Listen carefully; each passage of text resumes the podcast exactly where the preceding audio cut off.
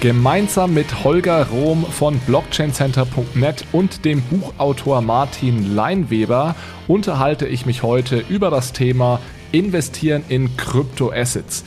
Lohnt es sich jetzt noch einzusteigen? Welche Arten von Kryptoassets gibt es eigentlich? Und vor allem, welchen Teil meines Portfolios oder meines Vermögens sollte ich investieren?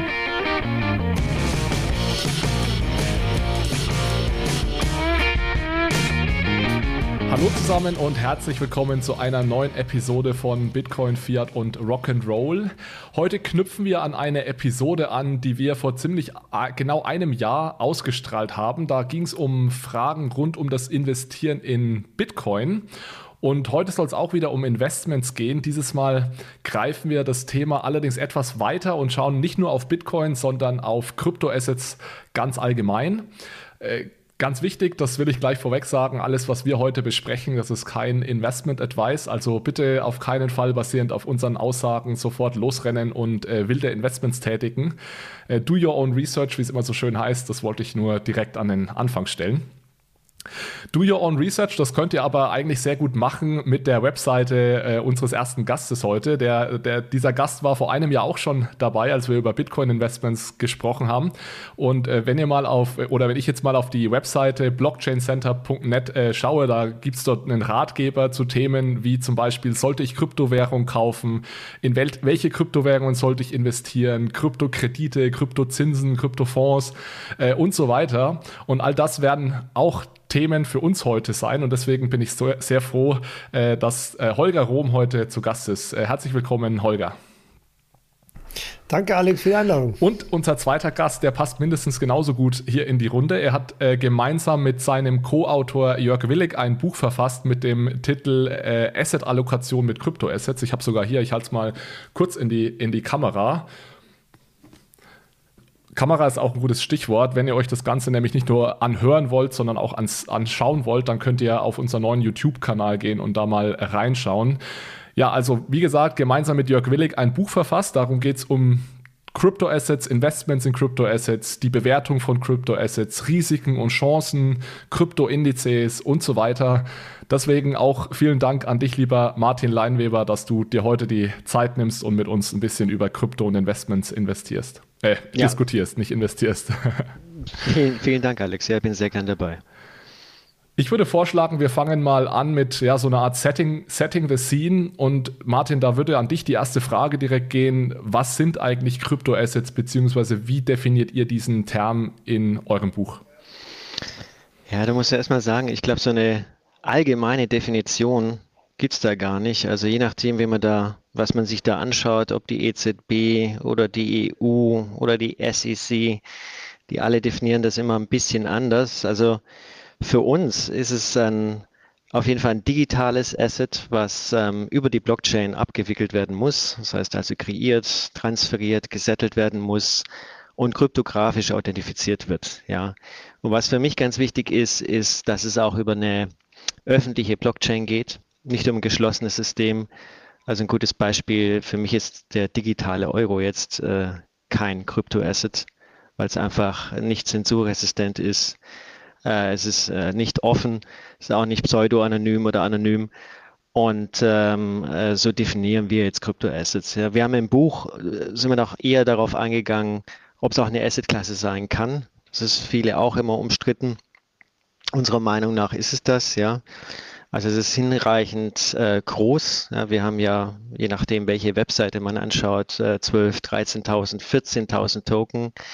Äh, man kann es, was die Korrelation angeht, ja, also den, den Gleichlauf der Renditen zwischen, zwischen Assetklassen gut abgrenzen. Ja, also es ist langfristig unkorreliert mit anderen Assetklassen.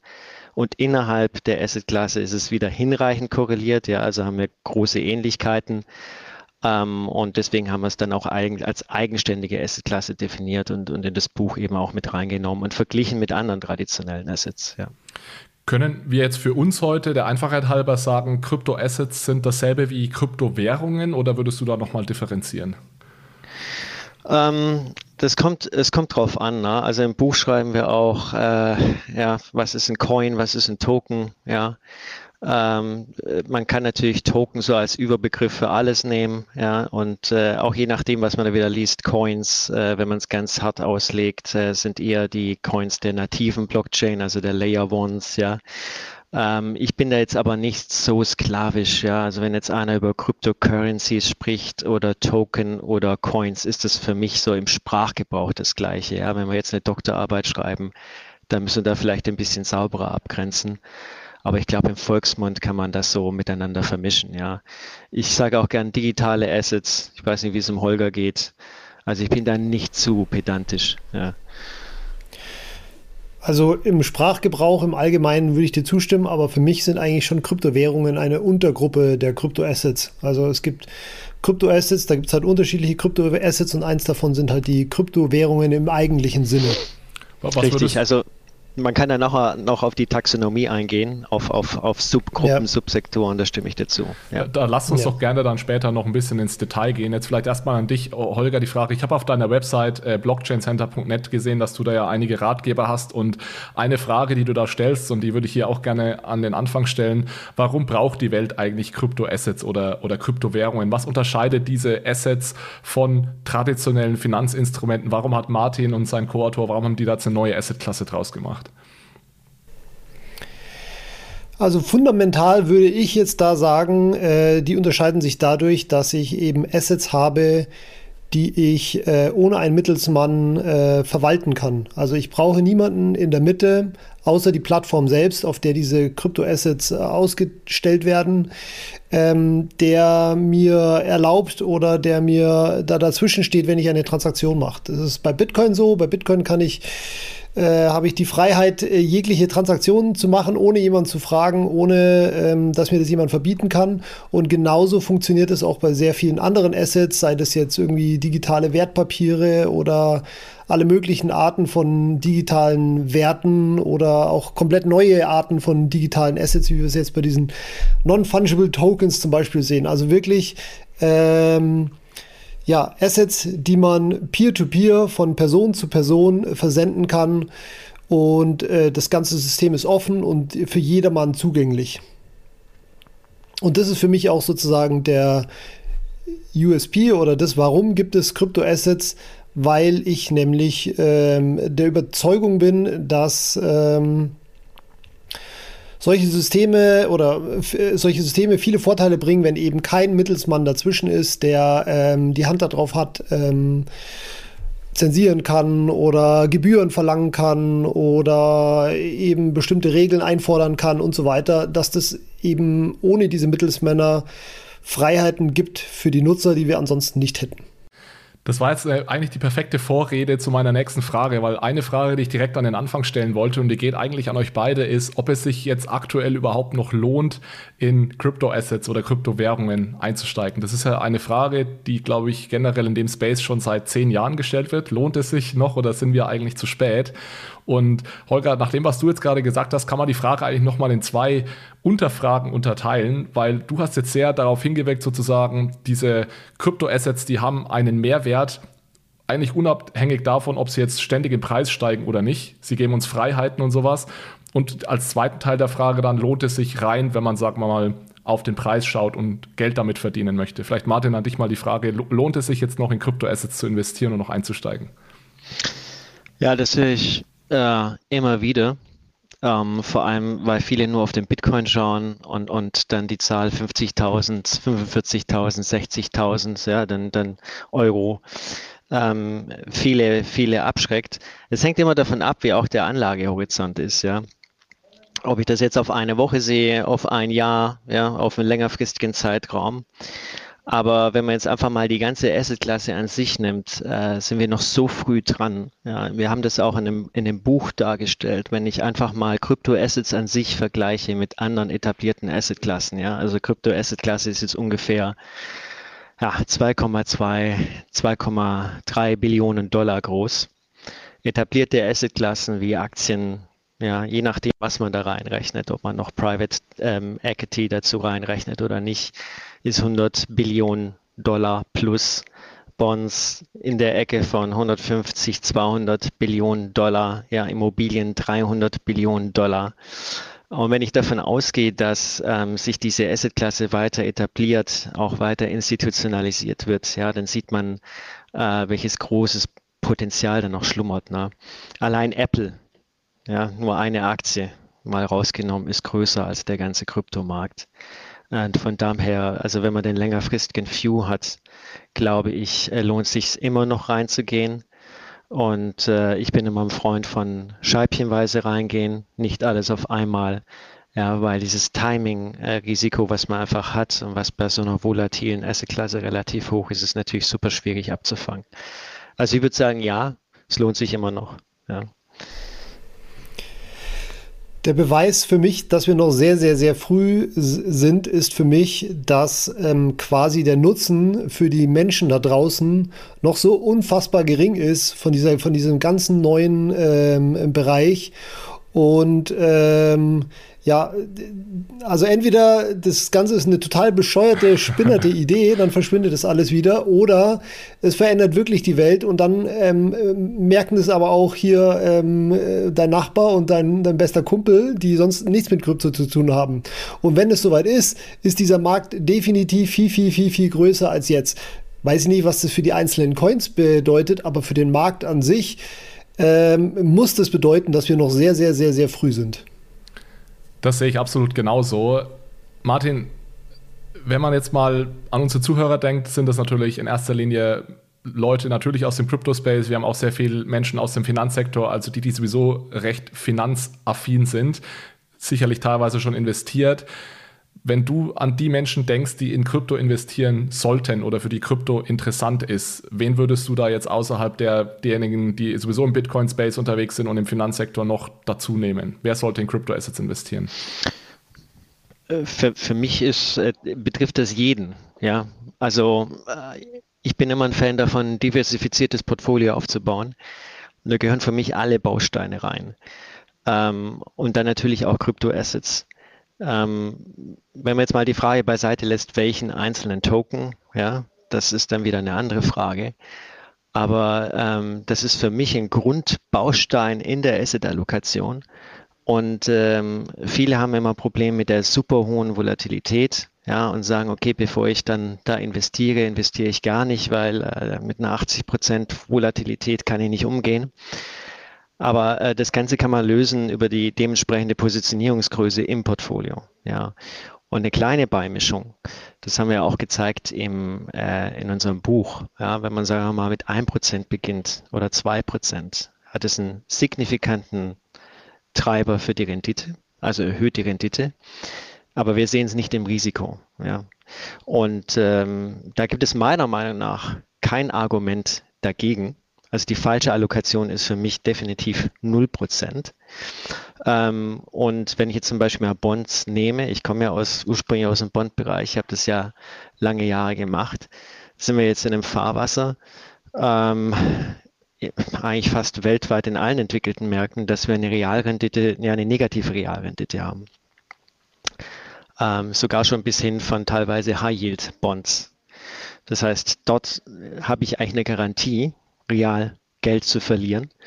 Ähm, das, das sehen die Leute aber nicht unbedingt, ja, weil äh, immer jeder in nominalen Terms rechnet und äh, Bonds natürlich nicht so volatil sind.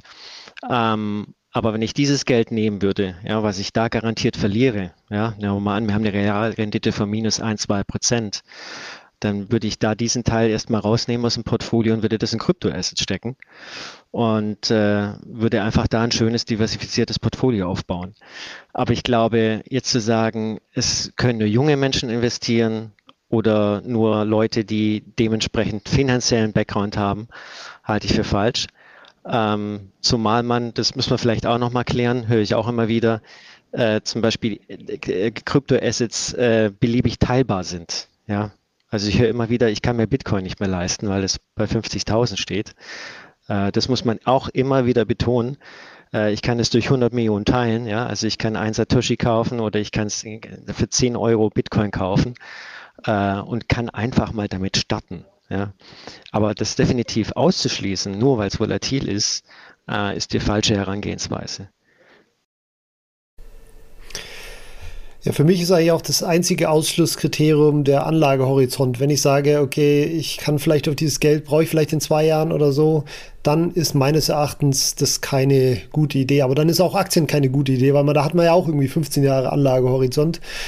Ähm, aber äh, ja, also ich meine, wir haben noch nicht genug Daten, dass wir sagen kann, äh, so wie Aktien irgendwie über 15 Jahre sind es immer 7% Rendite. Das fehlt uns einfach noch. Aber ich sehe das genauso, dass ähm, gehört, also 0% ist zu wenig. Lass uns doch mal dieses Feld aufspannen. Wir haben es ja vorhin kurz schon angesprochen, welche Art von Token es gibt. Und ich denke dann, wenn wir auch über die Risiken ein Stück weit oder auch das Potenzial reden wollen, glaube ich, muss man da schon ganz klar unterscheiden zwischen Bitcoin und Ether und den 10.000 anderen Token, die es da teilweise noch gibt. Holger, vielleicht an dich mal die, die Frage, und äh, ich weiß, es ist eine schwierige Frage, und Martin, du kannst dann vielleicht mit ergänzen, wie sortierst du denn für dich diesen Kryptowährungs-, Krypto-Asset-Bereich? Welche verschiedene Arten von Kryptowährungen gibt es für dich? Genau, also für mich gibt es äh, im Groben, äh, also erstens die, die ganzen Grenzen zwischen diesen ähm, Arten, die ich jetzt gleich sage, die sind schon sehr ähm, fließend, aber so im Groben gibt es für mich schon Kryptowährungen im eigentlichen Sinne, die sozusagen wie Bitcoin das Ziel haben, okay, wir wollen eine Währung, ein Geld sein, ein, ein Mittel zum Währungsaustausch und ähm, das betrifft ähm, eher ältere Coins, sage ich jetzt mal. Da gab es Litecoin noch im Bitcoin Cash und Ripple wollte auch noch irgendwie sowas in der Art. Das sind wirklich Kryptowährungen, die sagen, okay, wir sind wie Bitcoin, nur machen irgendwie etwas anderes oder haben bestimmte Parameter anders oder wir sind für wie Bitcoin, aber wir fokussieren uns auf das Internet der Dinge oder sonst was. Also wirklich Kryptowährungen im eigentlichen Sinne. Ähm, die, die, Top 10 dominieren aber aktuell zum Beispiel ähm, Smart Contract Plattformen, also Plattformen, äh, auf denen ich äh, programmierbare ja, digitale Transaktionen äh, ausführen kann. Also Ethereum ist eine Smart Contract Plattform. Die hat zwar auch Eigenschaften von Geld, genauso wie Bitcoin. Und ähm, wie gesagt, die Grenzen ver verschwimmen da, aber Bitcoin hat nicht das Ziel, irgendwie äh, eine neue Weltreservewährung zu werden, wie Bitcoin oder den Euro oder den Dollar abzulösen. Ether, nur, sondern du hast gerade Bitcoin gesagt, Ether hat nicht äh, das Ziel, äh, Weltreservewährung zu werden, hast du, genau, ja. Ja, genau, Ethereum hat nicht das Ziel, genauso ja. wie Bitcoin, genau. Sorry, ja. Genau, ähm, aber dennoch ähm, kann ich auch Ether als Geld verwenden in bestimmten Einsatzzwecken. Und deswegen, es ver verschwimmt schon ziemlich, genauso wie zum Beispiel, es gibt ähm, äh, ja, digitale Wertpapiere, Aktien als Token, die, äh, wenn ich mir die Top 10 anschaue, dann sehe ich da den Binance Coin zum Beispiel. Das ist im Endeffekt ein Anteil an der Binance Börse als Token. Auch hier wiederum äh, ist es natürlich, also es ist nicht genau wie eine Aktie, weil ich nicht die gleichen äh, rechtlichen ähm, rechtlichen, also Rechte habe wie jemand, der wirklich eine Akt an der Börse gehandelten Aktie hat, aber sie fungiert im Endeffekt, der Token funktioniert wie eine Aktie. Gleichzeitig kann ich aber auch diesen Token verwenden wie jede andere Währung da in den Top 10. Also äh, es ver verschwimmt schon sehr und ähm, ich glaube auch, dass man sozusagen diesen monetaren Aspekt auch gar nicht so sehr mehr trennen kann von den ganzen anderen Use Cases als Smart Contract Plattform oder als digitaler, äh, digitales Wertpapier.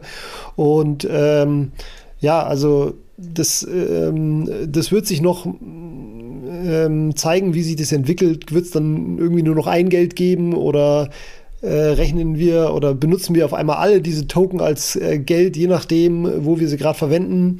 Keine Ahnung. Martin, hast du noch äh, Ergänzungen zu, fallen dir noch äh, Tokenarten ein, die man noch äh, differenzieren kann? Vielleicht möchtest du noch was hinzufügen.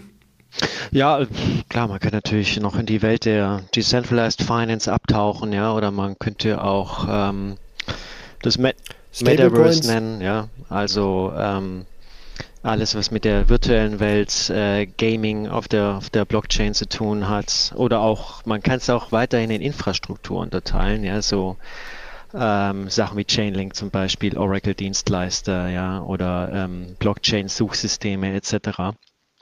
Und das macht auch Sinn. Ähm, ich glaube, vor drei Jahren hätte es weniger Sinn gemacht, weil es wirklich das ganze Ökosystem noch sehr durch Bitcoin dominiert war. Äh, und was man jetzt auch sehr schön sieht an der Bitcoin-Dominanz, die ist ungefähr bei 40 Prozent. Ja, also der Anteil an Bitcoin bei, äh, zur Total Market Cap. Ähm, Und ich glaube auch, dass das nicht mehr ja, auf die alten Highs 80, 90 Prozent geht, äh, weil zum einen sehen wir immer neue Token-Projekte. Das heißt, die Bitcoin-Dominanz muss auf natürliche Art und Weise eigentlich niedriger werden. Und äh, wir haben zum ersten Mal jetzt auch Use Cases, die wirklich genutzt werden. Ja? Also DeFi wird wirklich genutzt, Stablecoins werden wirklich genutzt, ja, Blockchain Gaming wird wirklich genutzt, Metaverse und so weiter.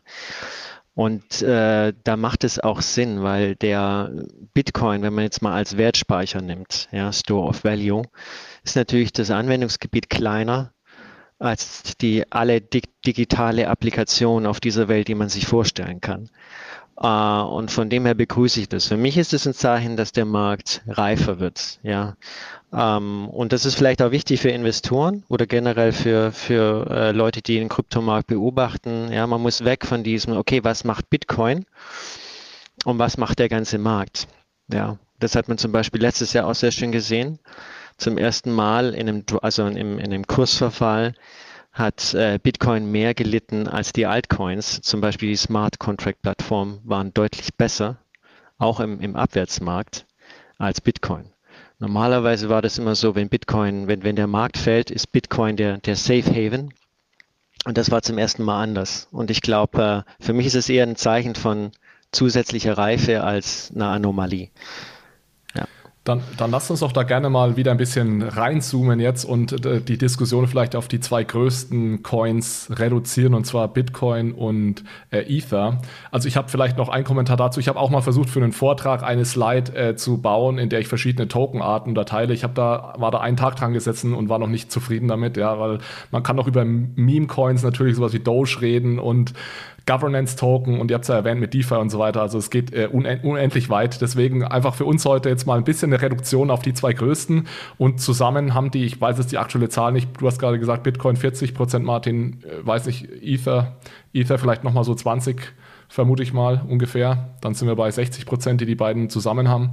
Ähm, ja, ja, genau. Jetzt äh, Ihr habt jetzt gerade schon so ein bisschen differenziert, Holger, du vor allem zwischen Bitcoin als Store of Value und Ether oder Ethereum eher als diese Smart Contract Plattform. Und ich weiß auch, dass du des Öfteren mal in Diskussionen ver verstrickt bist, Bitcoin versus Ethereum. Es gibt ja auch da tatsächlich eine, durchaus eine Rivalität zwischen den beiden.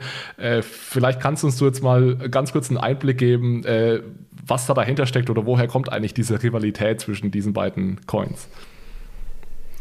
Das kann ich sogar ganz gut beurteilen, weil ich nämlich zu der Zeit, als Ethereum herauskam, war ich komplett in der Bitcoin-Blase und habe das genau aus der Richtung ähm, mitbekommen, äh, so wie es auch jetzt teilweise noch ähm, gesehen wird. Und zwar war es halt so, dass zu dem Zeitpunkt gab es jede Menge Coins, die eigentlich ja irgendwie Parameter an Bitcoin geändert haben und sich dann halt irgendwie neu benannt haben.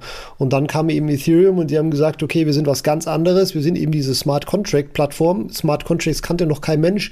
Und die Währung von Ether ist äh, nicht im Supply äh, gecapped. Also es gibt, wir wissen nicht, wie viel es jemals geben wird. Und ja, übrigens hier, wir, die, äh, die, die Gründer von Ethereum nehmen uns noch äh, 10% vom gesamten Supply, was halt auch überhaupt in der Bitcoin Szene komplett verrucht war, weil damals gab es Satoshi, der sozusagen diese Software für alle veröffentlicht hat und jeder konnte mitmachen. Und bei Ethereum haben halt die, die Gründer gesagt, nee, wir brauchen hier eine Reserve, mit der wir das ganze System aufbauen konnten. Und das, war, das ging im Ethos der Bitcoiner überhaupt gar nicht. Noch dazu kamen dann diverse Designentscheidungen, wo Bitcoiner die Hände über den Kopf geschlagen haben, die sich jetzt aber im Nachhinein für den Use Case, äh, den Ethereum sich ausgesucht hat, vielleicht gar nicht mal die schlechtesten waren, aber natürlich als und das war halt zu dem Zeitpunkt so. Es geht darum, sozusagen äh, das Geld neu zu erfinden, waren halt sozusagen die Wege, die Ethereum da genommen hat, ähm, die waren un undenkbar für sowas. Genau, und äh, daraus ist diese Rivalität entstanden. Und äh, hinzu kam dann noch, dass der Vitalik Buterin, der Gründer von Ethereum, ähm, nicht zufrieden war mit der Bitcoin-Roadmap und eigentlich auch größere Blöcke da gefordert hat und so weiter. Also der war dann schon immer direkt die, ähm, die Hassfigur der Bitcoiner und so ist es dann entstanden. Und das ist auch so geblieben. Viele plappern es aber auch einfach nur noch nach, weil sie es halt gehört haben von Leuten, ja, äh, Ethereum ist blöd und Scam und äh, die machen sich gar keine ja, Gedanken. Das Gefühl habe ich auch. Aber dann lass uns doch da mal äh, ein Stück weit versuchen zu differenzieren. Martin, wie, wie, schaust du denn auf das ganze Thema? Und ist es tatsächlich so, dass Bitcoin und Ether jetzt dasselbe sind? Versuchen die ähnliche Probleme zu lösen? Oder ist es einfach nur eine, eine künstliche Fehde, die da heraufbeschworen wird? Also ich glaube, es ist interessant, diese Fehde, ja, äh, sieht man ja auch bei anderen Token. Ne? Jetzt gibt es ja die sogenannten Ethereum Killer, ja, es gibt dann die Solana-Fanboys, äh, die Cardano-Fanboys und reden Ethereum schlecht, ja, Ethereum redet Bitcoin schlecht, äh, Bitcoiner reden Gold schlecht, etc. Aber ähm, woher kommt das? Ich glaube, das hat äh, echt viel mit dem Netzwerkeffekt zu tun. Ja? Die Leute verteidigen ihr Netzwerk. Ja, und zum ersten Mal, ich meine, wenn man das mal mit Facebook vergleicht, ja, wenn als Facebook-Nutzer, ähm, wenn, wenn mehr Facebook-Teilnehmer dazukommen, ja, dann profitiere ich als Facebook-Nutzer eben, dass ich mich besser vernetzen kann, kriege vielleicht mehr Informationen, aber den Wert kriegt Facebook oder die Aktionäre. Bei Bitcoin oder generell in der Tokenökonomie profitiere ich zum ersten Mal als Nutzer direkt vom Wert des Netzwerkes. Das heißt, je mehr Bitcoin-Teilnehmer, desto höher der Bitcoin-Preis, desto reicher werde ich. Und äh, so verhält es sich bei jedem Netzwerk. Deswegen finde ich das nur natürlich, dass jeder sein Netzwerk verteidigen möchte. Ja. Das ist eben bei Ethereum und Bitcoin am ausgeprägtesten, weil das die größten und ersten Netzwerke sind. Ähm, aber ich glaube, das ist ganz natürlich. Ja, zu deiner Eingangsfrage, äh, lösen natürlich beide ganz unterschiedliche Probleme. Ja? Also Bitcoin, wie ich schon eingangs erwähnte, ist der Wertspeicher, ja? Store of Value, äh, limitiert, äh, sehr langsam in der Entwicklung, aber auch dadurch sehr sicher. Und Ethereum das genaue Gegenteil als, als Weltcomputer, sehr innovativ, ja, äh, jetzt auch mit Ethereum 2.0 natürlich eine, eine Riesenaufgabe und, und auch ein, ein dementsprechend großes Risiko ähm, und äh, ähm, äh, möchte natürlich ganz andere Aufgaben lösen. Ne? Also mit den Smart Contract Plattformen, äh, die Plattform für Decentralized Finance, für Non-Fungible Token etc. Was ich glaube ich ein Fehler, also was ein Fehler ist, was glaube ich äh, viele Ethereans gemacht haben, dieses Meme mit Ultrasound Money, ja, und damit eigentlich wieder Konkurrenz zu Bitcoin sein zu wollen was meiner Meinung nach nicht geht, weil ähm, wenn du eine Smart Contract Plattform sein möchtest und äh, deine native Währung eigentlich das Öl dieser Plattform ist, dann muss es eigentlich ausgegeben werden und dann sollte es eigentlich relativ billig sein, dann sollte es auch inflationär sein, äh, weil sonst hast du das Problem, ähm, dass wieder keiner die äh, also Ethereum ausgeben möchte. Ähm, und Ethereum hat eh nochmal andere Probleme mit, mit Skalierung und Transaktionskosten, da kommen wir vielleicht auch nochmal drauf. Ähm, aber ich glaube, das ist ein Fehler in der Vermarktung. Ja. Aber wenn man neutral drauf schaut, sind es zwei unterschiedliche Projekte mit eigentlich unterschiedlichen Zielsetzungen. Ja. Und das sollte es auch sein. Ja. Ja, also dieses Ultrasound Money Meme, das habe ich auch nicht so ganz verstanden, ehrlich gesagt. Und ich sehe das wirklich so wie du. Ich glaube nicht, dass man gleichzeitig die beste Smart Contract Plattform und der beste Wertspeicher sein kann. Von daher, ja, ist es, denke ich, im Nebeneinander von Bitcoin und Ethereum völlig ohne Probleme möglich. Und ja. Ähnlich wie jetzt mit Jack Dorsey und, und Bitcoin, der jetzt da DeFi auf, auf Bitcoin machen möchte und, und Smart Contracts und was weiß ich alles. Ähm, äh, wird man sehen, wie das mit Taproot ist. Ähm, ich glaube allerdings nicht, dass es jemals so flexibel sein wird wie andere Smart Contract Plattformen, ja. Und äh, ich glaube, das ist einfach äh, eine Vergewaltigung des ursprünglichen Auftrags, ja. Also Schuster bleibt bei deinen Leisten, mach den Wertspeicher so gut wie möglich und die anderen sollen eben so gut wie möglich eine Smart Contract Plattform bauen. Und dann haben wir eben nebeneinander ein Ökosystem von verschiedenen Blockchains. Finde ich super. Ich möchte gar nicht alles auf einer Blockchain haben. Ja. Absolut, ja.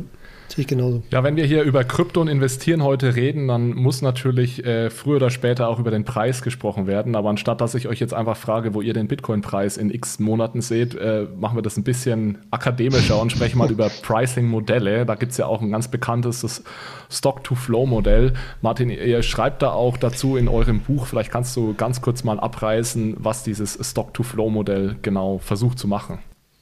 Ich bin ganz froh, dass wir da nicht zu euphorisch drüber geschrieben haben, weil es jetzt momentan äh, der Modellpreis weit weg von der Realität liegt. Ähm, ja, Stock to Flow, äh, vielleicht zurück, wo er kommt. Es kommt eigentlich aus dem Rohstoffbereich, ja, um, um so eine genannte Knappheit zu bewerten. Ja, wie knapp ist ein Gut? Wie kann man das bewerten? Ja, da gibt es eben zwei Komponenten. Das eine ist, äh, wie viel Bestand an Rohstoffen habe ich und was kann ich jährlich produzieren? Und das kann ich so also ins, ins Verhältnis setzen. Ja. Das heißt, äh, Gold hat ungefähr einen Härtegrad, ja, einen Stock-to-Flow-Wert von 60. Das heißt, ich müsste also 60 Jahre schürfen, um den, auf den derzeitigen Bestand zu kommen. Bitcoin ist da auch ungefähr die Kante, ja, also ein relativ hartes Asset. Und wenn man das jetzt mit anderen Rohstoffen vergleicht, wie Palladium, die sind dann unten auf, auf 1 ja, oder anderthalb, was für, für äh, Rohstoffe, die, die zum Konsum dienen, relativ normal ist. Das heißt, ähm, da wird äh, kein großer Bestand gehortet, sondern wird das produziert, was gebraucht wird und ist dadurch auch ähm, sehr, sehr flexibel. Also das Angebot kann sehr flexibel auf die Nachfrage reagieren, wohingegen Gold ähm, äh, sehr schwer äh, zu schürfen ist. Und das gleiche natürlich bei Bitcoin als digitalen Gold, wo es ja per Algorithmus definiert ist, wie viel man ja, im Jahr oder pro Block ja, an neuen Bitcoins kreieren kann. Ähm, und dann gibt es eben dieses Dr. Flow-Modell von, von diesem anonymen ähm, Twitter-Handle Plan, Plan, B. B. Ja. ja. keiner weiß, wer es ist. Anscheinend ein ehemaliger Investor aus, aus Holland, glaube ich, ja. Dem Akzent ähm, zufolge muss es eigentlich ein Holländer sein, ja. Richtig, ja. Äh, dann gibt es auch, äh, weiß auch keiner, wie alt er ist. Manche sagen, der ist relativ jung, hat bloß eine alte Stimme. Andere sagen, der ist schon ein Urgestein in der Investmentbranche. We don't know.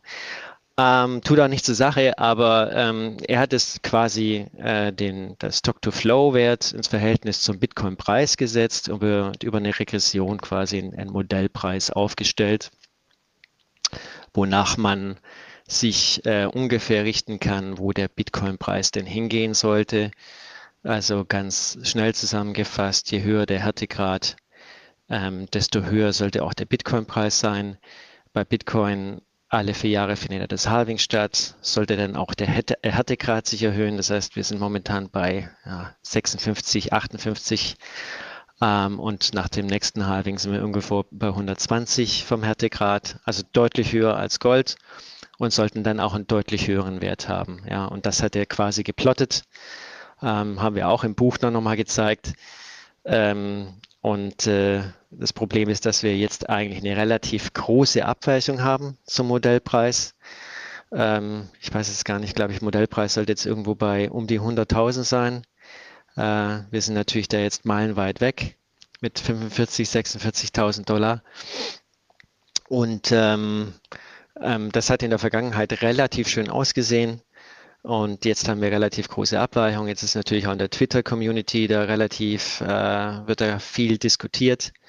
Ähm, was mir an dem Modell nicht gefällt, ist einfach, dass es einen unendlichen Preis prognostiziert. Ja, also je weiter wir in der Zeit voranschreiten, desto höher sollte der Bitcoin-Preis werden. Ich glaube, 2040 wären wir bei einer Market Cap von 100 Billionen Dollar ist schön, ja. Man, man möchte das einfach glauben, wenn man sowas sieht und so ein Modell sieht. Man möchte einfach glauben, wenn man Bitcoin hält, dass es stimmt. Aber es ist meiner Meinung nach wird die komplette Nachfrageseite vernachlässigt äh, und das Dr. Flow Modell haut auch eigentlich bei Gold nicht so gut hin. Ähm, und auch bei anderen Assets, die limitiert sind, äh, kann man jetzt auch nicht so eine starke Beziehung erkennen. Ja, also ja, auch bei anderen Kryptowährungen, oder? Funktioniert es ja auch nicht wirklich. Ja, es müsste ja dann eigentlich bei den ganzen Bitcoin-Forks auch hinhauen, irgendwo, mehr oder weniger. Aber äh, tut es nicht. Also Holger, was hältst du vom Stock-to-Flow-Modell? Nee, also ich hab, äh, war nie ein Freund davon. Also ich bin überhaupt gar kein Freund von überhaupt Preisprognosen aufgrund von Vergangenheitsdaten. Aber das Dr. Flow hat es dann nochmal irgendwie eine Mütze aufgesetzt. Also es ist ein schönes Meme für die Community und es war sehr eingänglich für jeden, der, ja, hm, okay. Aber ähm, wie du schon gesagt hast, es hat die Nachfrageseite komplett außer Acht gelassen, die ja, ich würde mal sagen, entscheidend ist bei der ganzen Geschichte. Und das Einzige, was es wirklich gut erkannt hat, ist, dass sozusagen die bisherige Preisentwicklung von Bitcoin eben diesem logarithmischen äh, Chart folgt, der eben ja vielleicht ähm, jetzt äh, da zeigt, dass sich Bitcoin in einer Preisfindungsphase äh, ist, die sich eben in so einer logarithmischen Form bewegt. So mehr auch nicht. Und äh, das gab es auch schon vorher. Ich, äh, ich weiß ja nicht, ob ihr es wusstet, aber der Rainbow Chart war ja von mir. Und das ist ja sozusagen der Gegenentwurf, der das Ganze eben nicht so ernst genommen hat äh, wie das Stock-to-Flow-Modell, aber im Endeffekt genau die gleiche logarithmische Kurve gezeigt hat, die dann halt noch farblich hinterlegt wurde mit äh, Farben. Und äh, der Rainbow Chart funktioniert genauso, aber er hat auch genauso wenig äh, Prognosekraft wie das äh, Stock-to-Flow-Modell meines Erachtens. Und dementsprechend beides schöne Memes, aber beides ähm, Quatsch. Ja, also es ist auch so, wenn ich was kritisieren kann an eurem, an eurem Buch, äh, Martin, dann, dass ihr einfach den Rainbow-Chart vergessen habt, als ihr über die Pricing-Modelle gesprochen ja, habt. Das also ja. ich habe es noch nicht reingeschaut, ja. aber wenn ein Stock-to-Flow-Modell drin ist und der Rainbow-Chart nicht, dann habt ihr nicht Wir dürfen nur in Schwarz-Weiß publizieren, das wäre mit dem Rainbow-Chart schwierig geworden. ja, aber das ist das Problem, weißt du, der, der, der, der, der Plan B hat irgendwie 1,6 Millionen Follower auf Twitter mit seinem Modell. Ähm, äh, akquiriert und ich sitze mit 20.000 Followern, weil ich halt äh, das Ganze nicht so ernst genommen habe wie er und da über Co-Integration und statistische ja, ja, ja, Modelle gesprochen hat. Und dann erscheine ich natürlich auch nicht in solchen Büchern, das ist klar. Ich kann mich noch erinnern, stimmt, da gab es das mit der Co-Integration, was ja danach auch äh, falsifiziert wurde, erst später. Genau. Ja, ich weiß, es war ein, es war ein Riesenhype. Aber dein Rainbow-Chart ähm, erinnert mich sehr stark an, an diesen Netzwerkeffekt, den wir da auch modelliert haben. Ja, mit einer anderen Kurve, ja, mit einer Sigmoid-Kurve, tut jetzt nichts zur Sache, ist aber auch eigentlich äh, ein nicht linearer, ähm, ein logarithmischer Verlauf, sorry. Und ähm, zeigt eigentlich so einen gewissen Sättigungseffekt. Ja, also am Anfang schnell ansteigend und, und dann langsam, langsam ein Sättigungseffekt, den man da sieht. Ich finde es ganz gut, um zu sehen, wo die Reise hingehen könnte. Und das bringt uns auch wieder an den Anfang, wo du gefragt hast, wo stehen wir? Äh, welches Potenzial die Asset-Klasse hat, aber man kann danach natürlich nicht traden. Ja, das ist äh, natürlich nicht möglich. Das Einzige, warum man danach traden kann, ist, weil halt einfach so viele Leute, 1,6 Millionen, das Stock-to-Flow-Modell, äh, der Rainbow-Chart, den schauen sich auch jeden Monat 100.000 Leute an. Doch. Allein deswegen äh, Hunderttausende, das heißt, äh, allein deswegen könnte es schon self-fulfilling prophecy werden, weil die Leute singen, weil es halt, weil alle so halt danach traden. Das ist das Einzige, äh, dem ich dem äh, als Prognosewert ja. zuschreibe. Ganz eigentlich ist der beste Pricing-Indikator dann die Besucher auf deiner Webseite. Je mehr das sind, desto eher wird dann nach dem Rainbow-Chart getradet. Dann kannst du da äh, ja, und jeder, jeder sieht halt, okay, ich habe jetzt die letzten zweimal verpasst, wenn er im blauen Bereich war, aber das nächste Mal kaufe ich aber ganz bestimmt. Und wenn viele so denken, dann, dann ist es nicht unwahrscheinlich, dass es tatsächlich noch eine Weile lang äh, ja. Gültigkeit hat. Dann, dann lass uns doch mal äh, die, die Kurve nehmen und äh, wieder zurückzukommen zu eher klassischem äh, Investment-Gedanken. Und da ist ja ein ganz wichtiger Punkt das Thema Portfolio. Also klar kann man jetzt darüber nachdenken, in Bitcoin zu investieren, aber dann ist äh, natürlich die Frage, oder in Kryptowährungen, Kryptoassets, dann ist die Frage, wie viel sollte ich denn investieren meines Vermögens? Und natürlich nominal ist es bei jedem anders, aber relativ gesehen, welche, wie viel Prozent meines Vermögens sollten in Krypto liegen? Und dann vielleicht auch direkt als zweite Frage an dich, Martin, sollte ich da jetzt erstmal nur in Bitcoin investieren, wenn ich äh, anfange, oder direkt mir ein möglichst breit gestreutes Krypto-Portfolio aufbauen? Genau, also oh, da, da gibt es natürlich, was, was die Positionierung angeht, auch immer nur eine falsche Antwort. Ja. Äh, wenn ich jetzt sage, wir, wir, starten mit 1%, äh, werden mich viele Bitcoin-Maxis lynchen, ja, die äh, alles in ihrem das komplette Vermögen in, in Kryptos haben oder in Bitcoin, sogar nur ein Token. Aber ähm, wir haben das, wir haben wirklich klein angefangen und äh, um jetzt auch vor allem professionelle Investoren zu überzeugen, muss man einfach ähm, sich dem langsam annähern. Ja, ich weiß ja, wie, wie, wie die investieren. Ja, also wenn man dann sagt, geh gleich mit 20 Prozent rein, das würde niemals funktionieren. Und muss es auch nicht, ja. Also wenn man sich gar nicht auskennt mit dieser Assetklasse und da wirklich so langsam anfängt, ja, kann man wirklich mit einem Prozent starten und hat einen Effekt auf das Portfolio. Ja. Was man dann auch machen sollte, ist stetiges Rebalancen, also rebalancieren. Das heißt, äh, wenn aus den 1% Krypto 5% werden, ja, dann kann ich einen Gewinn realisieren, gehe auf die 1% runter. Wenn es halbiert auf ein halbes, kann ich wieder etwas nachkaufen auf 1%. Und das macht sich über die Zeit auch bemerkbar positiv. Aber ähm, was wir gesehen haben, wenn wir zum Beispiel auch die Allokation schrittweise erhöhen, vielleicht auch ganz interessant, äh, wäre vielleicht was für die, für die nächste Auflage, das haben wir jetzt nicht reingenommen. Ähm, so alles bis 5% Exposure, sage ich mal, ist äh, deutlich spürbar in der Rendite, aber relativ, macht sich relativ wenig in der Volatilität oder auch in, im, im Kursverlust, im maximalen Kurs, Kursverlust im Portfolio bemerkbar ab 5% sieht man, wie Bitcoin oder Kryptos auf einmal dann doch das Portfolio so langsam dominieren ja, und was von, von Aktien wegknabbern und auch ähm, die Volatilität und das Risiko dann deutlich ansteigen. Ja. Risikoadjustiert ist es immer so bei dieser Assetklasse aufgrund der Parameter, dass sich das erhöht, je höher ich den Anteil mache. Aber ich würde echt jedem am Anfang empfehlen, klein anzufangen, da zu lernen, es nicht zu überziehen, äh, weil wir haben es halt doch mit einem ähm, relativ volatilen Asset zu tun, mit, mit relativ starken Kursverfällen, immer von 50 Prozent ist keine Seltenheit und wie, wie Holger schon eingangs erwähnte, Zeithorizont ist wichtig. Na, wenn ich jetzt auf zwei Jahre agiere und habe ein Asset, was ich halt mal halbieren kann, ähm, da muss man da eben vorsichtiger sein. Und würdest du dann eher raten, in ein das größte Asset zu gehen, Bitcoin, oder würdest du sagen, eher breit diversifiziert? Da, da war noch eine Frage. Ähm, also ich würde da auch da immer, weil wir hatten ja am Anfang von diesen unterschiedlichen Sektoren gesprochen, wirklich auch da streuen. Ähm, für mich ist Bitcoin und Ethereum so eine, so eine Core, ein Core-Investment innerhalb der Kryptos, ja, was man, was man etwas höher gewichten kann. Aber man kann, äh, wenn man sich auch da mit der Zeit besser auskennt, auch da weiter streuen, ein bisschen was aus dem Decentralized Finance Sektor nehmen, aus dem Infrastruktursektor, Smart Contracts etc. Äh, und sich da so ein bisschen ein, ein breiteres Portfolio aufbauen. Ähm, merkt man nicht unbedingt in der Schwankung, also es wird nicht schwankungsärmer. Aber ähm, die Rendite geht, geht nochmal deutlich höher, weil ich eben diese sogenannten Altcoins mit drin habe.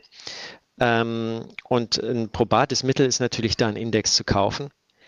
Ähm, wobei wir dann da wieder natürlich rausgehen aus diesem direkten Erwerb von Kryptos und macht es dann wieder über andere Vehikel. Kommen wir vielleicht auch noch drauf zu sprechen. Aber das ist ein einfaches Mittel, wenn man jemand sagt, okay, ich kann diese Token nicht analysieren, ich weiß nicht, was ich da machen soll, ich möchte aber irgendwie diversifiziert rein, dann ist ein Index eine Lösung. Ja. Ja, lass uns doch gern mal über dieses direkte Investment und indirekte Investment äh, reden. Und Holger, vielleicht an dich die Frage, weil ich auch weiß, dass du das sehr schön auf deiner Webseite darstellst. Äh, welche Möglichkeiten gibt es denn oder wie würde das funktionieren, wenn ich jetzt sage, ich möchte wirklich direkt in Kryptowährungen investieren und auch direkt Bitcoin halten, anstatt das über irgendwelche indirekten Investmentvehikel zu machen? Ja, also die, die, der direkte Invest in Kryptowährung ist für mich eigentlich der normale Weg. Also ich gehe auf eine Börse, auf der ich diese Kryptowährungen kaufen kann. Es gibt ähm, große Börsen, gut regulierte, sichere Börsen, auf denen ich das machen kann. Ähm, das funktioniert genauso, wie wenn ich auf Trade Republic oder auf Smart Broker Aktien kaufe. Ich, ich lade mir die App runter oder gehe auf die Webseite, überweise dort Geld hin und sage, ich hätte gerne diese, diese und diese Coins. Und dann im Normalfall halten diese Börsen diese Coins erstmal für mich und ich muss mich um nichts kümmern, ähm, was die Verwaltung dieser Coins ähm, angeht und habe trotzdem direkte, ähm, bin trotzdem direkt in diese Coins investiert, die ich auch jederzeit da von den Börsen abziehen könnte, wenn ich das denn möchte. Genau, also das ist eigentlich der normale, normale Weg für mich. Die indirekten Investment-Vehikel kenne ich mich ehrlich gesagt gar nicht so gut aus, weil ich das auch gar nicht, ähm, also ich würde immer direkt investieren. Erstens, weil es nicht kompliziert ist und zweitens, weil ich dann sicher bin, ich habe das Asset und nicht irgendein Derivat oder habe noch irgendwelche zusätzlichen Risiken, die ich habe, wenn ich eben da irgendwie ähm, einem Anbieter vertraue, dass er die Coins auch tatsächlich kauft, die ich dann bei ihm bestelle. Jetzt sind ja trotzdem diese indirekten Investmentvehikel schwer im Kommen. Martin, ich weiß nicht, ob du da mal einen ganz groben Überblick geben kannst oder mal einige Beispiele nennen kannst von so indirekten Möglichkeiten in Kryptoassets zu investieren. Gut, also in, in Europa oder auch in Deutschland ist sehr stark der, der Zertifikatemarkt aber auch sogenannte ja, andere Exchange Traded Products, ja, äh, wie sogenannte ETNs. Das ist ähnlich zu einem ETF, äh, wie also ein börsengehandelter Fonds, äh, in den ich investieren kann, die entweder Single Token nachbilden, Bitcoin, Ethereum oder auch eben die äh, eben angesprochenen Indizes. Vorteil ist halt äh, für den User, ich kann es in mein bestehenden Depot integrieren.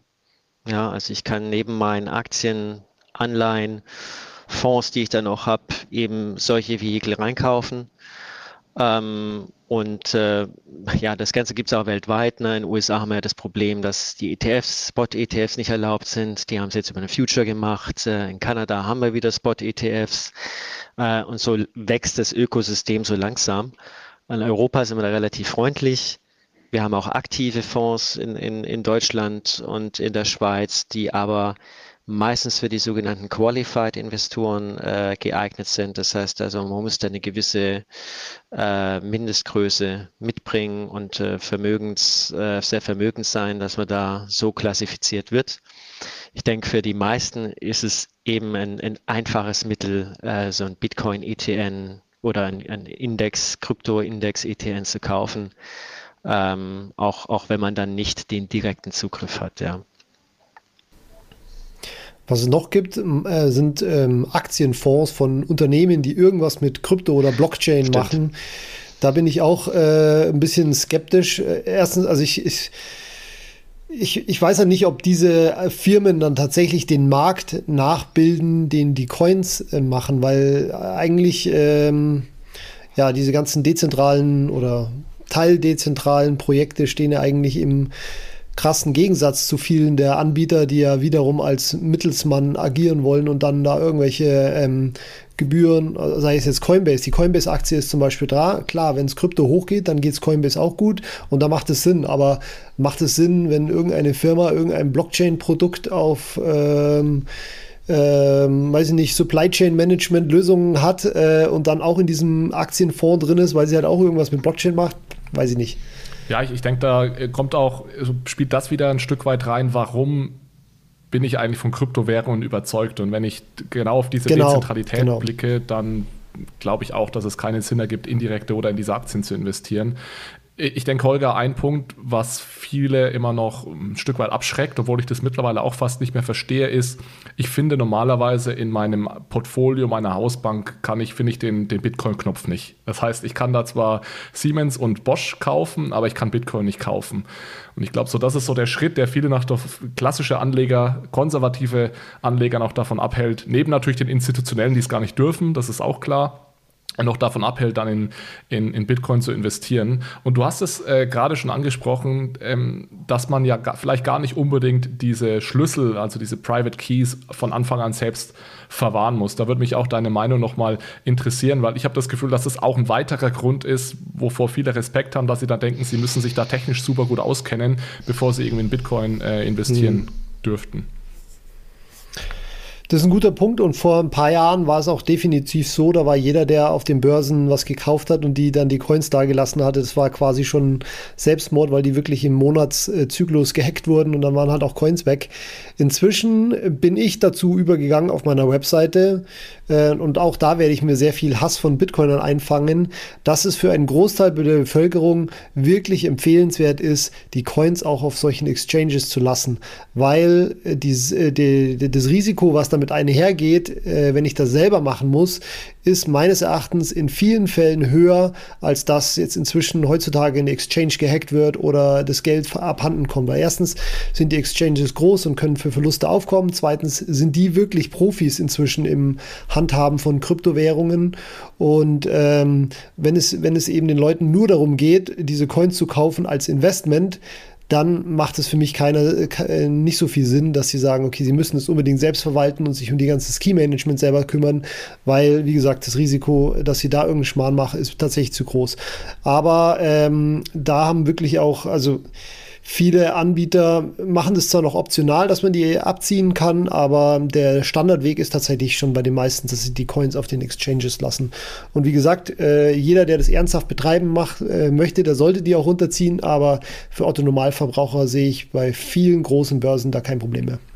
Ich bin froh, dass du das sagst. Ich habe nämlich tatsächlich eine Podcast-Episode aufgenommen, die erscheint auch bevor diese hier erscheint, wo ich sehr ähnlich argumentiere. Und ich hab, musste auch, während ich das so ins Mikro gesprochen habe, dran denken, äh, welche Bitcoiner mich jetzt irgendwie äh, mit, mit äh, Teufelskreuzern an die Wand malen und irgendwie Zielscheiben auf meine Stirn malen, weil äh, ich bin gespannt, ob der Shitcoin an mir vorbeigeht oder ob er kommt. weil das ist wirklich immer noch so die. Die hast du schon alle verschreckt, die hören das gar nicht mehr. Das, ja, das ist nämlich deutlich weniger geworden. Ja. Okay, sehr schön. Ähm, ich würde jetzt noch ein letztes Thema ansprechen zum, zum Abschluss. Bis jetzt haben wir ja eher darüber gesprochen, äh, Krypto-Assets zu kaufen und zu verkaufen, in welcher Art und Weise, wie, wie sollte man sie verwahren. Man kann ja aber mit Kryptowährungen auch noch andere, andere Dinge machen, als sie nur in Anführungszeichen zu kaufen und zu verkaufen. Und deswegen würde ich gerne jetzt äh, die letzten ja, fünf bis zehn Minuten mit euch nochmal über das Thema Crypto Lending, Crypto Staking reden. Und es ist klar, dass das potenziell nochmal Themen wären, über die wir eine ganze Stunde reden könnten, aber einfach um vielleicht den Zuhörern so einen ersten Eindruck davon zu vermitteln, wo, worum es da eigentlich geht. Und Martin, da würde ich vielleicht an dich mal die Frage richten, was bedeutet denn Krypto-Lending und Krypto-Staking?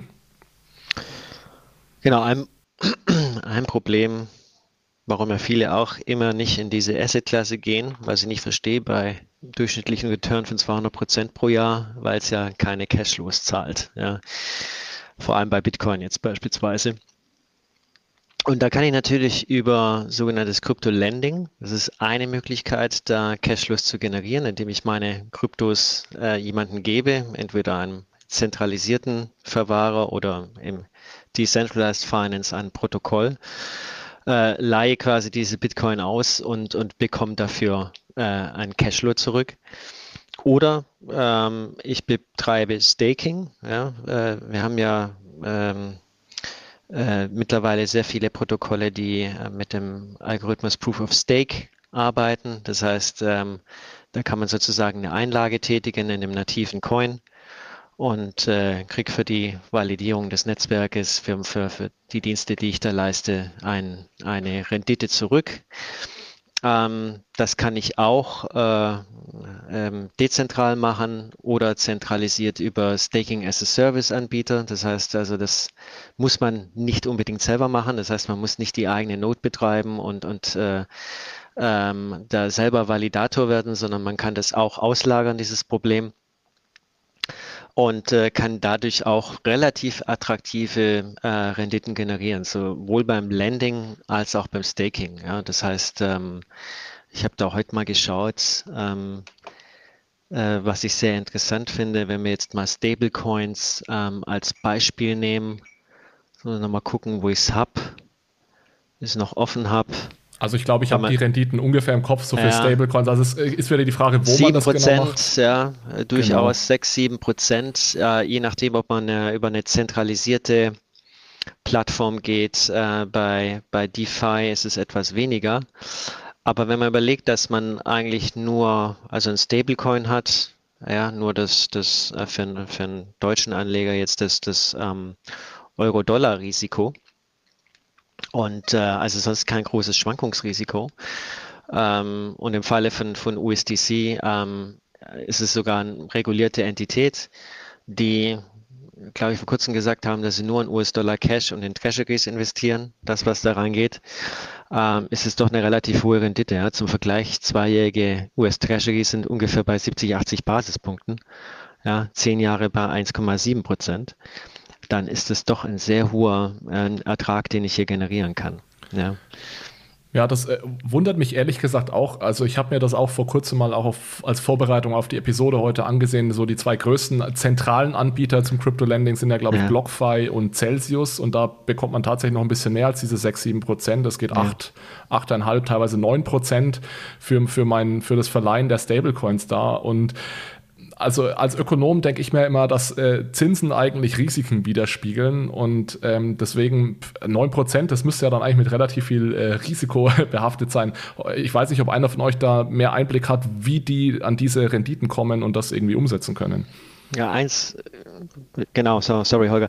Ähm, Ich glaube, was, was, was viele nicht verstehen, ähm, ich denke, der Holger wird wahrscheinlich auf die Smart Contract Risiken eingehen und so weiter. Ähm, dann habe ich natürlich auch ähm, bei dem, bei dem Verwahrer, Verwahrer gehe ich ein gewisses Risiko ein.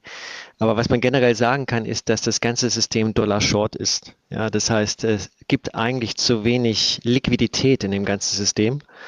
Ähm, und wenn ich jetzt Hedgefund bin und möchte hier Arbitrage spielen zwischen verschiedenen Börsen, muss ich auf jeder Börse schon mal einen Betrag da haben. Das, es gibt nicht dieses sogenannte Prime Brokerage, wie wir es im institutionellen Asset Management haben, wo eine Bank mir quasi alles leiht und ich äh, über eine Börse, über ein Custodian alles laufen lassen kann. Ja, ich brauche zig Custodians, ich brauche zig Börsen äh, und überall muss ich quasi schon mal meine, meine ähm, mein Funding haben. Äh, und deswegen ist die Nachfrage vor allem nach, nach Dollar-Funding und hier nach Stablecoins so groß. Und auch die Umschlagshäufigkeit ist relativ groß, was wir jetzt aus der traditionellen Welt nicht so kennen. Ja. Äh, und dann haben wir eben noch im DeFi diese Smart Contract-Risiken etc. etc. Ja. Aber das ist, glaube ich, ein wesentlicher Treiber für diese hohen, hohen Renditen, die wir momentan sehen. Und wir haben bei den Renditen von den zentralen Anbietern haben wir auch noch, wissen wir nicht, wie viele, wie viel wird da einfach noch finanziert von den äh, Venture Capitalists, ja. einfach um Kunden an Land zu ziehen, die dann die, das dann noch die Zinsen hochtreiben. Exakt. Ja. Ähm, Genau, ich wollte es noch dazu sagen, also äh, zum Thema äh, Dollar Shortage ist es tatsächlich, also im DeFi-Bereich kann man das ja alles wunderbar nachvollziehen, weil das ist ja alles offen. Und es ist so, dass ähm, es gibt zehnmal so viele Leute, die Dollar verleihen wollen, wie Leute, die Dollar ausleihen wollen, aber der, die Summe, die die Leute dann ausleihen, ist viel, viel größer. Ähm, ähm, also es ist wirklich, äh, es, es gibt genug Nachfrage danach, Dollar auszuleihen und dementsprechend finde ich, dass ich auf DeFi-Marktplätzen wirklich ähm, Zinsen habe, die sehr gut sozusagen den Markt widerspiegeln oder die Angebot und Nachfrage nach äh, Dollar und Zinsen beziehungsweise äh, ja, Kreditzinsen. Und genau, da, der, der, ist, der schwankt auch täglich zwischen 2 und 5, 6, 7 Prozent für Stablecoins. Und das ist meines Erachtens auch der, ähm, der Treiber für den Riesenerfolg von Stablecoins in den letzten Jahren. Also wenn man sich mal die Kurve anschaut, wie viel Dollar in den letzten Jahren in Stablecoins gewechselt wurden, sind wir jetzt inzwischen bei 170 Milliarden äh, Dollar in Stablecoins.